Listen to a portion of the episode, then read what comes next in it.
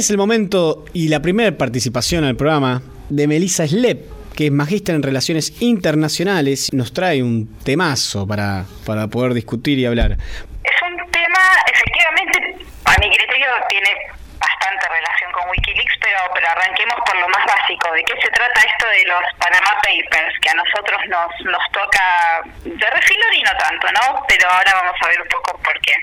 Hay una organización que es el Consejo Internacional de Periodistas de Investigación que viene trabajando hace muchos años con diversos proyectos eh, para sacar a la luz eh, temas varios. Eh, en, la, en la web hay muchas cosas interesantes sobre, sobre lo que han hecho, pero por primera vez armaron una especie de grupo de tarea internacional eh, en realidad por primera vez armaron un grupo tan grande. Es la colaboración eh, más grande de la que se tiene registro entre periodistas de todo el mundo, de medios de todo el mundo, para analizar más de 11 millones y medio de registros pertenecientes a una empresa llamada Mossack Fonseca. En realidad no es una empresa, sino un estudio legal, una firma de abogados radicada en Panamá con sedes en todo el mundo y el objetivo de esta investigación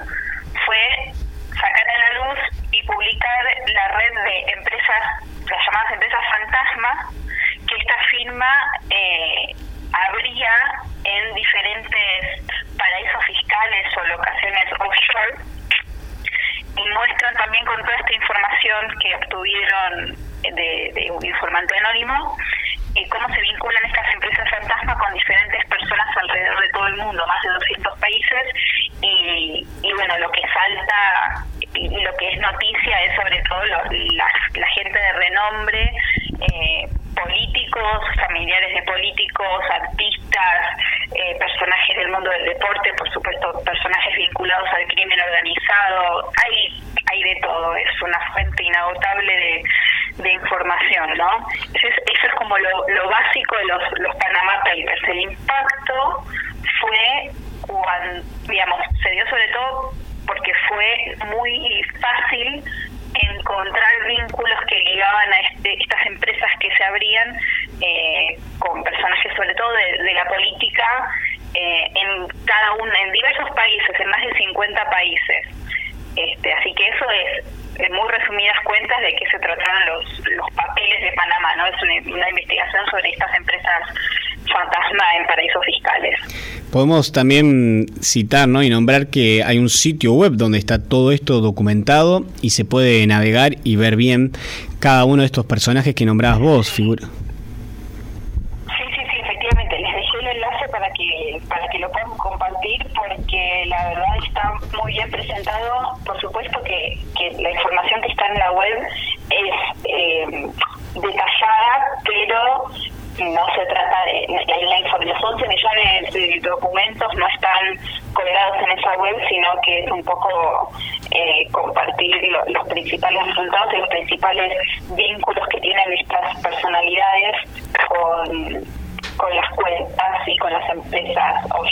Ahora, es complejo, yo, yo no me quiero meter, no soy eh, economista, no soy especialista en finanzas internacionales, no voy a hablar de lo que no me compete, pero sí a la vista salta la complejidad de estas estructuras y, los varios mecanismos por los cuales eh, personas u organizaciones deciden tener otro tipo de empresas u fideicomisos o, o, como sean las figuras legales para, sobre todo, evadir impuestos, esconder ganancias, porque obviamente los paraísos fiscales se llaman paraísos porque eh, la gente que se radica ahí, ya sea personalmente o mediante empresas, no tributa absolutamente nada en concepto de, de radicar su empresa ahí. Por lo tanto, eh, es un negocio redondo. Quiero esconder plata y donde la quiero esconder no me cobran por hacerlo, básicamente.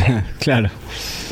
Eso, eso es una diferencia notoria con otros casos que hablamos recién de Wikileaks o los Batileaks y demás, donde mm, el caso acá puntual es algo que se sabía, porque los, las cuentas offshore o los paraísos fiscales se sabe cuál es su funcionamiento, se tiene noción y por eso es el modus operandi. Esto es una de las grandes diferencias ¿no? que hay con otros casos también de filtración de papeles. Sí, claro, en realidad eh, la cuestión de los paraísos fiscales no es un tema nuevo y tiene diferentes maneras de, resurgir, ¿no? De acuerdo con, cuál sea el tema en en boga.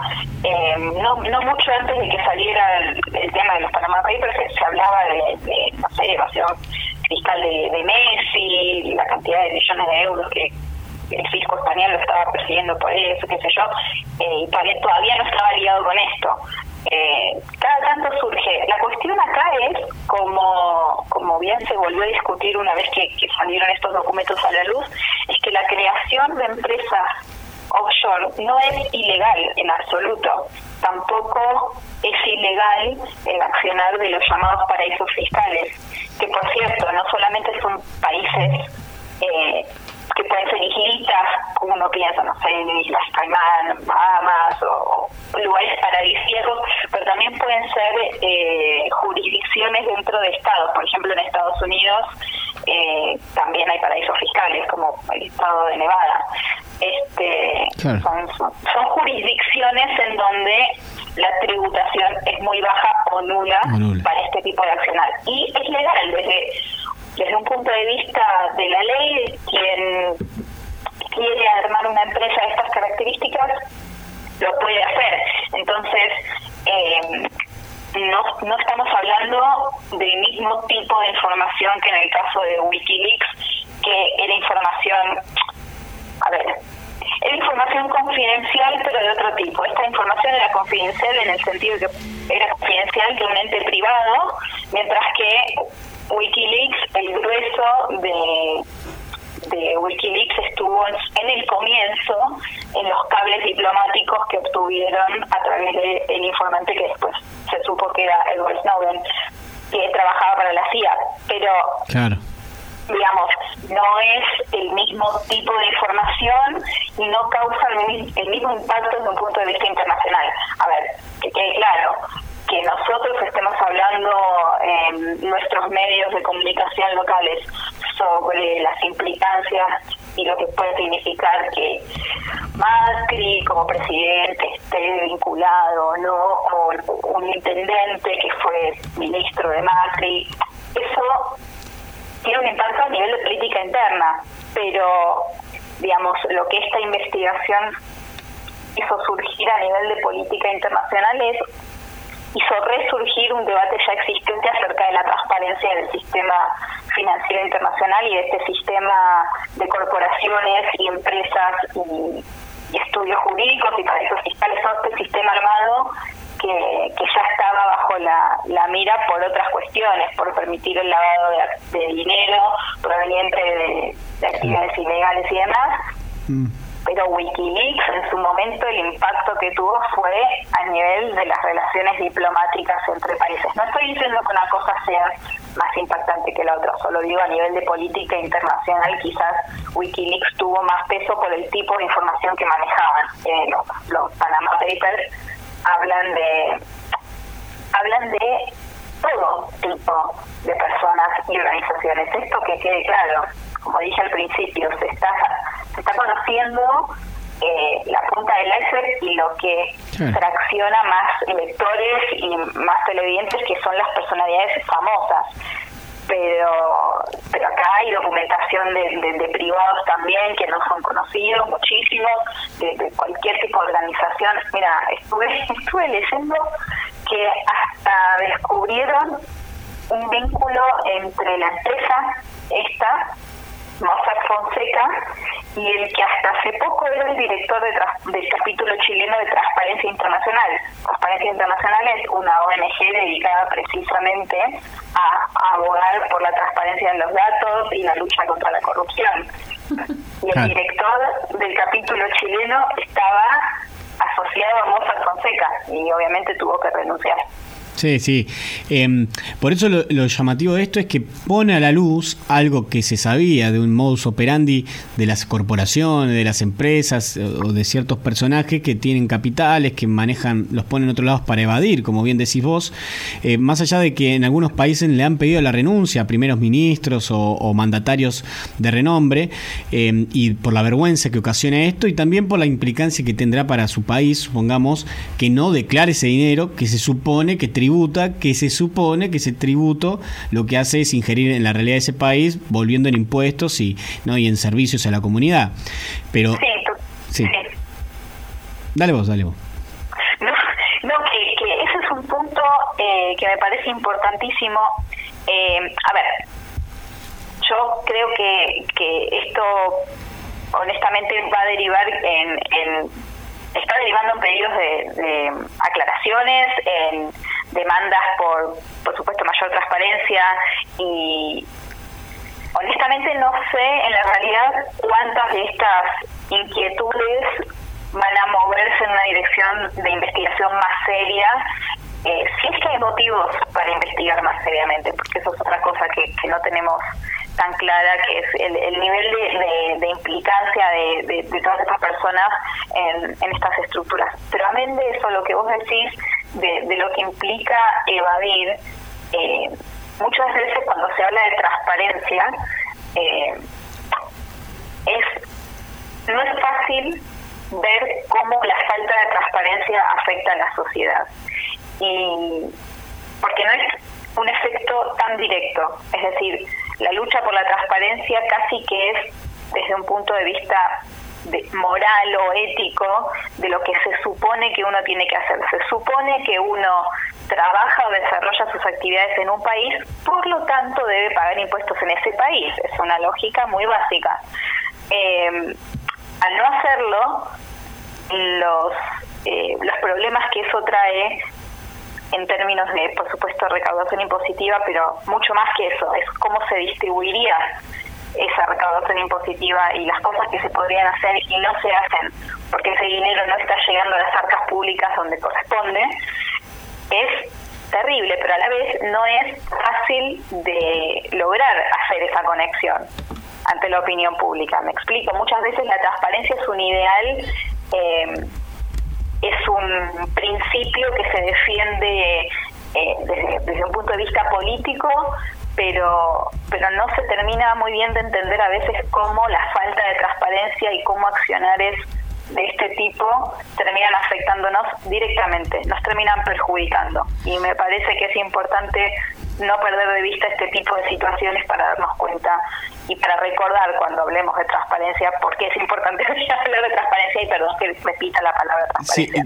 Claro, totalmente. Ese es un tema que en todo caso, como bien decías vos, y yo, y yo veo que esto va, va a ir para ese camino, es eh, transparentar en todo caso que no hay nada transparente, que hay que ponerse realmente a trabajar en eso y, y para esto viene fantástico todo esto que se filtra en papeles. Y algo que a mí me llamó mucho la atención es esto nuevo de la seguridad informática. Digo, si hay algo que nos puede gustar a, todos aquellos que, que, no estamos haciendo todas estas cosas, ¿no? que no nos beneficiamos de estos artilugios legales y demás, es que la seguridad informática, que nunca va a poder ser tan segura como se piensa, eh, nos beneficia al, al, total de la, del conjunto de la sociedad humana, porque si te pones a pensar, cada vez que se filtra algo, nosotros nos damos cuenta, podemos generar medidas eh, y así ir tomando ¿no? cada vez más cautela o desarrollar leyes o trabajar en conjunto en diferentes países para poder eh, lograr una transparencia, una honestidad, un compromiso aún mayor de nuestros mandatarios y aquellos que nos representan.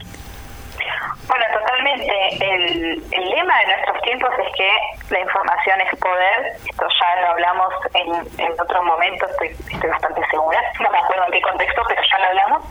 Eh, en esta era de la información y en esta era de, de lo digital, eh, por un lado, para desgracia de aquellos que tienen la ilusión de la privacidad en línea o en sistemas virtuales, honestamente es todo hackeable en última instancia. Totalmente. Así que yo no sé, yo no sé qué tan segura se puede sentir una persona por más que lea un contrato de licencia en donde le escriben los mecanismos de privacidad de sus datos. Todos sabemos, desde un punto de vista individual, todos sabemos lo que implica compartir nuestra información con, con el mundo y sabemos que si nuestra información la subimos a Internet, esa información va a estar disponible para otros, nos guste o no nos guste. Nos van a vender cosas basadas en la información que nosotros ponemos, eh, nos van a presentar páginas web, nos van, a hacer lo que quieran con esa información. Y eso ya creo que todos lo deberíamos tener claro y es ingenuo pensar distinto básicamente porque sucede en cualquier tipo de dispositivo que tenga una conexión. Eh, por lo tanto, la, la era de, de la de los archivos clasificados, del secretismo, eh, para mí en cierto punto ya se, terminó. Por supuesto que en, cuestiones como Wikileaks o los Panama Papers o, las filtraciones, eh, la figura del informante sigue siendo clave. Todavía no, creo que no hemos logrado que los hackers sean los que saquen a la luz esta información, la información que se da voluntariamente, pero es más fácil de obtener. Exacto.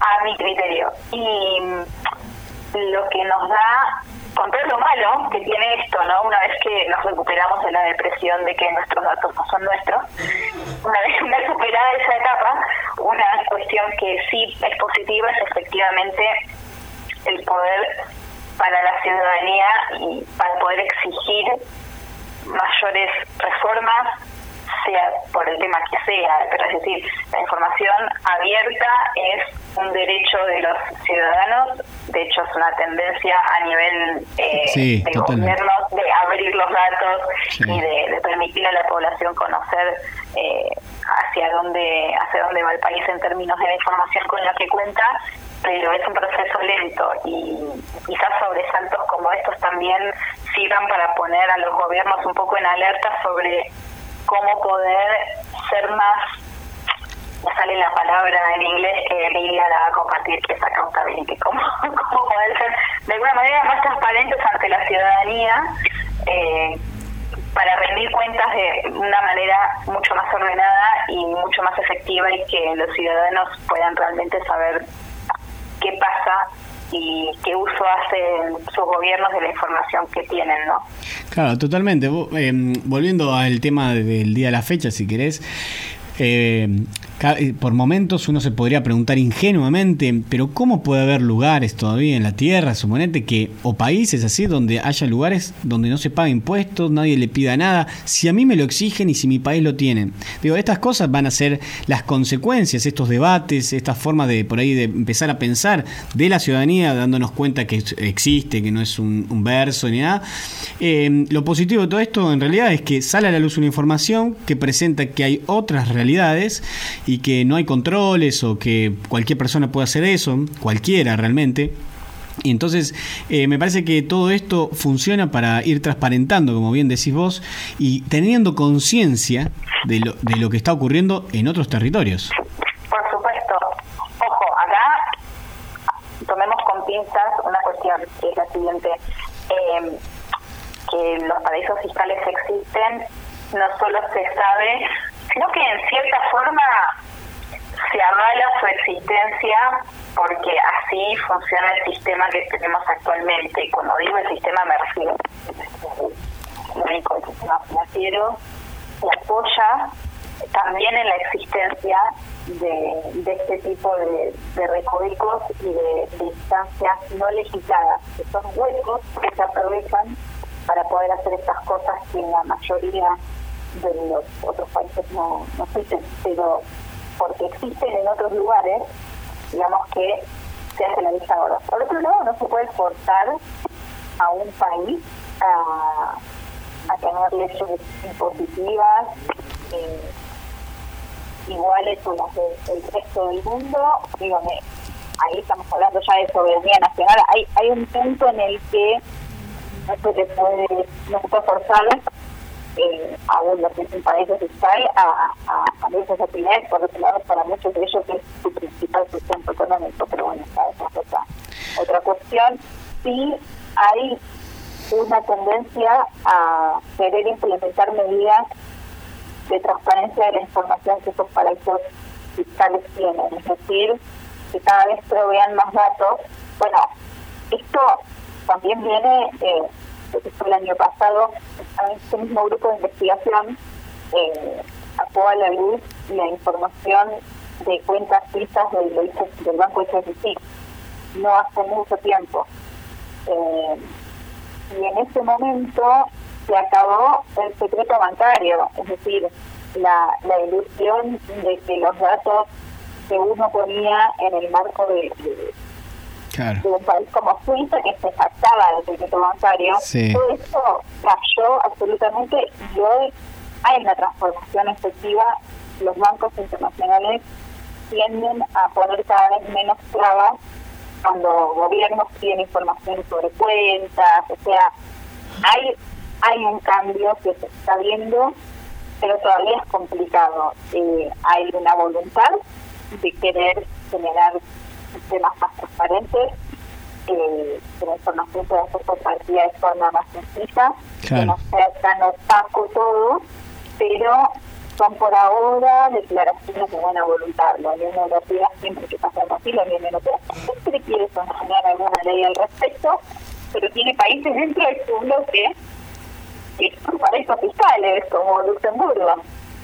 Claro, sí, sí, sí. Digamos, eh, el presidente de la Comisión Europea, Juncker, es el luxemburgués que estaba a cargo de esto es increíble. Es el luxemburgués que estaba a cargo de, de las finanzas de Luxemburgo cuando estalló el escándalo llamado LuxLeaks, que también dejo el, el link para que vean de qué se trató, y ahora está del otro lado, del lado de Europa, tratando de legislar lo que él mismo causó. Una cosa que no se puede creer.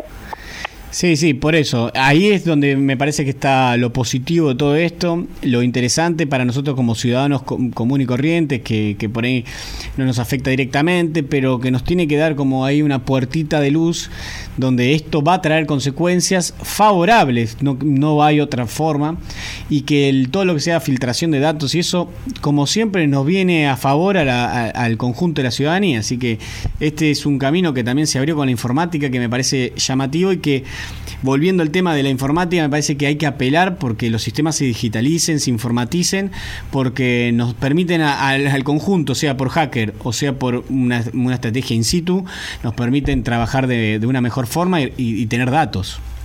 Totalmente, bueno, eh, esto, ya existe también a nivel mundial y tomo de eso de, hacker, en el mejor de los sentidos, eh, movimiento que, que, aboga por la apertura de datos y que organizan eventos al respecto, los llamados hackatones.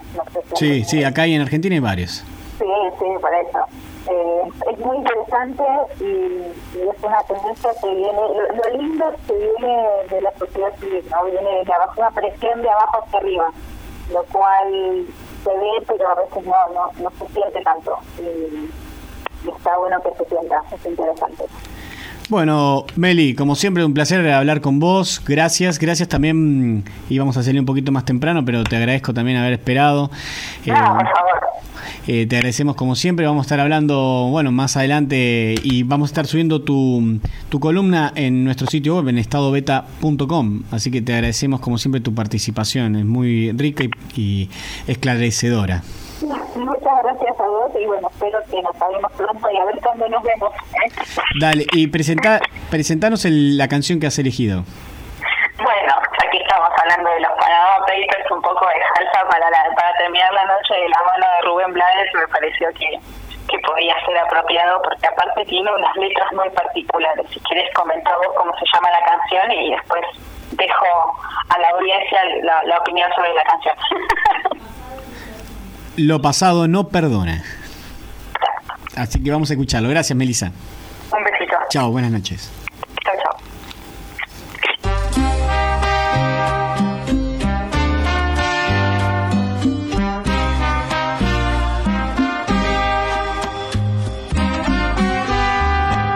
Ay, ya tú ves como el que nada sabe conoce más de aquel que cree que sabe. Y aunque pagué por mis viejos errores, aún guardo en mí amargos sin sabores. No es que pretenda negar mi condición de ser humano, pero también